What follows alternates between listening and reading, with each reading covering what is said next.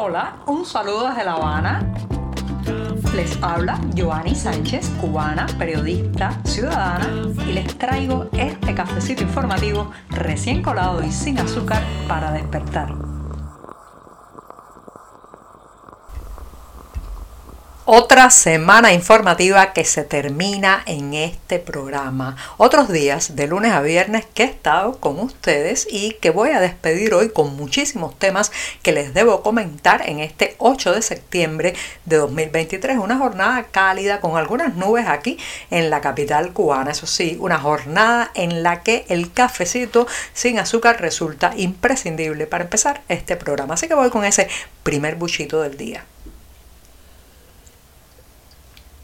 Después de este sorbito, les comento que la saga, la saga del reclutamiento de cubanos para formar parte de las tropas rusas durante la invasión a Ucrania, esa saga sigue generando capítulos históricos historias e informaciones. Lo más reciente es que las fuerzas de seguridad del Ministerio del Interior cubano dicen haber detenido a 17 personas vinculadas a una red de trata, ¿sí? una red de trata de personas a las que involucran en el reclutamiento de cubanos para combatir del lado ruso en la invasión a Ucrania. Los implicados, según esta información de la prensa oficial, serán procesados y acusados de los delitos de trata, tráfico e incluso mercenarismo.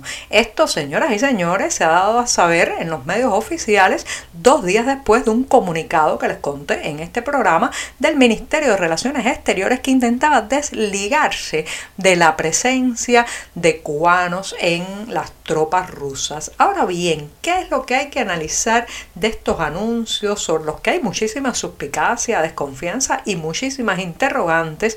Muy interesante resulta que al parecer el régimen cubano se muestra bastante interesado en que se desliguen a las autoridades, al gobierno, a los militares de altos cargos de esta llegada de lo que se calcula son decenas de cubanos a eh, la invasión a Ucrania. Se quieren deslindar, quieren aparentar que no están involucrados, que las órdenes de este tipo no se tomaron más arriba, sino que fue algo más bien de delincuentes, eh, traficantes de personas que involucraron a estos jóvenes cubanos. La mayoría son hombres, hay de varias edades, pero el, el porciento etario es bastante bajo. O sea, son, hay incluso uno de ellos que cumplió 18 años este año. También se ha sabido a través de una filtración de documentos de estos soldados cubanos eh, alistados con los rusos, bueno, pues se ha sabido eh, sus nombres, sus números de pasaporte, los contratos que firmaron para llegar al conflicto. Esto, eh, la actitud del régimen cubano evidentemente está transmitiendo el temor que tienen de que haya una repulsa internacional, incluso acciones mayores por su implicación en esta invasión. También llama la atención cómo utilizan por primera vez en décadas y décadas el término mercenario o mercenarismo en su justa acepción, que es cuando, bueno, pues alguien es contratado para combatir, eh, digamos, en suelo ajeno o en ejércitos eh, de otros países a cambio de dinero. Ellos, eh, la propaganda oficial cubana ha utilizado constantemente la palabra mercenario para una, digamos, un significado muy diferente y es culpar a sus críticos, a sus disidentes y a sus opositores del patio eh, de mercenarios. Así que miren qué interesante cómo la propia retórica oficial se dice y se desdice. Evidentemente hay temor por ahí arriba, mucho temor de una respuesta, eh, digamos, no solamente de los organismos internacionales con los cuales Cuba, digamos, que eh, no, a los cuales Cuba, digamos, no le hace tradicionalmente ningún caso. El régimen de La Habana mira hacia otro lado cuando se le condena en Naciones Unidas o se le llama la atención en algunos de estos organismos, pero también están probablemente temiendo otro tipo de respuesta a otro nivel que puede implicar eh, incluso la toma de decisiones de recortes o eh, sanciones económicas y demás. Así que ya saben, la saga continúa, nos vamos enterando y todo aquello que querían mantener oculto va saliendo a la luz. Ayer ayudaba a una colega de 14 y medio a editar una nota sobre la baja producción de almohadillas sanitarias destinadas a las mujeres en Cuba. Mientras escribíamos ese texto y buscábamos información, bueno, pues empezamos a indagar en féminas en edad fértil que nos pudieran dar también sus experiencias, sus testimonios sobre el desabastecimiento del producto.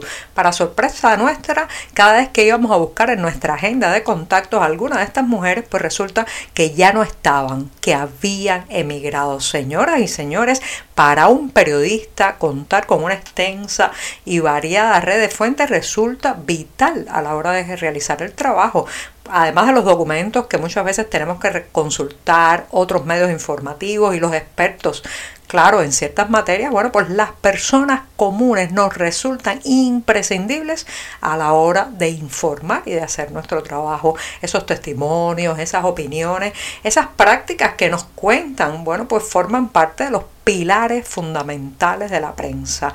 El éxodo masivo cubano se está llevando eh, pues parte de esa red de individuos tan importante para que podamos hacer nuestra labor informativa. Porque una fuente, señoras y señores, hay que cultivarla con el tiempo. No solamente debe ser veraz, confiable, no solamente tenemos que comprobar los datos que nos da, sino que muchas veces se establece un vínculo que con el tiempo, bueno, pues va, digamos, suministrando cada vez más historias, más testimonios y opiniones por parte de esa fuente. Pero lo que está ocurriendo con la salida masiva de personas en este país se está llevando también las historias que entretejen la información.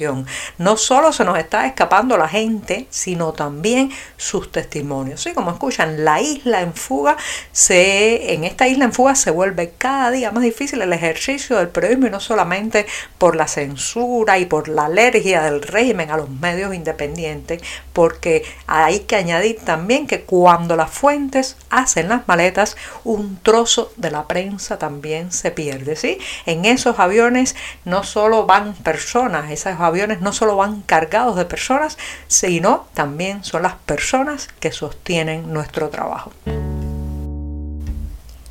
El pollo se ha convertido prácticamente en una obsesión nacional. Sí, la carne de pollo ha venido a ocupar el espacio de otras proteínas animales que se han ausentado eh, prácticamente en su totalidad de los platos cubanos. Por ejemplo, la carne de cerdo, la casi extinta carne de res y ni hablar, ni hablar de los pescados en esta isla de espaldas al mar donde comerse desde un pargo hasta unos calamares ya es un lujo, un lujazo.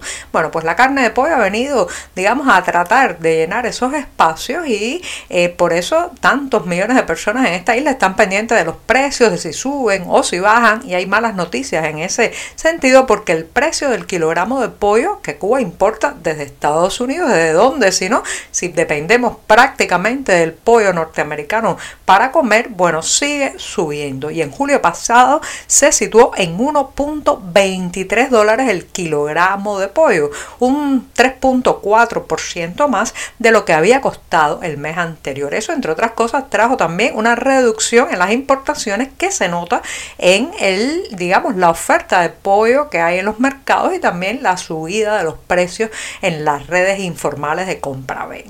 Esto, reitero, es una mala noticia eh, porque simplemente afecta duramente a las familias más pobres que si antes podían comprar cierta cantidad, ahora ven reducidas sus posibilidades. Por otro lado, no vayan a usted a creerse, ustedes a creerse que se trata de todo el pollo, de todas las partes del pollo. Lo que se vende fundamentalmente son cuartos traseros y muslos. Las pechugas, las pechugas quedan para los hoteles y para la gente que se puede permitir el lujo de comerse un bistec de pechuga de pollo. Si hay una entidad que mantiene una variada cartelera, ese es sin lugar a dudas el Centro Cultural Cubano de Nueva York. Desde la Gran Manzana organizan conversatorios, presentaciones de películas, también conferencias y una de las ventajas que tienen es que muchos de estos programas los transmiten a través de las redes. Por lo tanto, aunque no se esté presencialmente en Nueva York, se puede disfrutar de esta cartelera. Bueno, pues les aviso que mañana sábado 9 de septiembre en el espacio la serie de artistas cubanos contemporáneos que esta vez va a tener como invitada a la artista María Martínez Cañas. Bueno, pues tendremos la oportunidad de disfrutar de este conversatorio guiado por la escritora y curadora Andrea Orrelli Herrera. Les hablo que la invitada, eh, María Martínez Cañas, es una fotógrafa, ha estudiado fotografía en la Escuela del Instituto de Arte de Chicago y trabaja con medios fotográficos innovadores y no tradicionales. Además,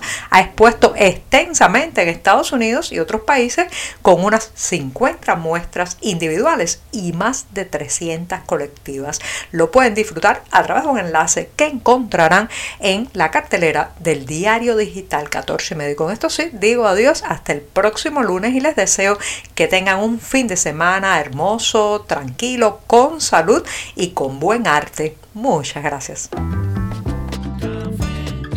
Hoy es todo. Te espero el lunes a la misma hora. Síguenos en 14medio.com. También estamos en Facebook, Twitter, Instagram y en tu WhatsApp. No olvides, claro está, compartir nuestro cafecito informativo con tus amigos. Muchas gracias.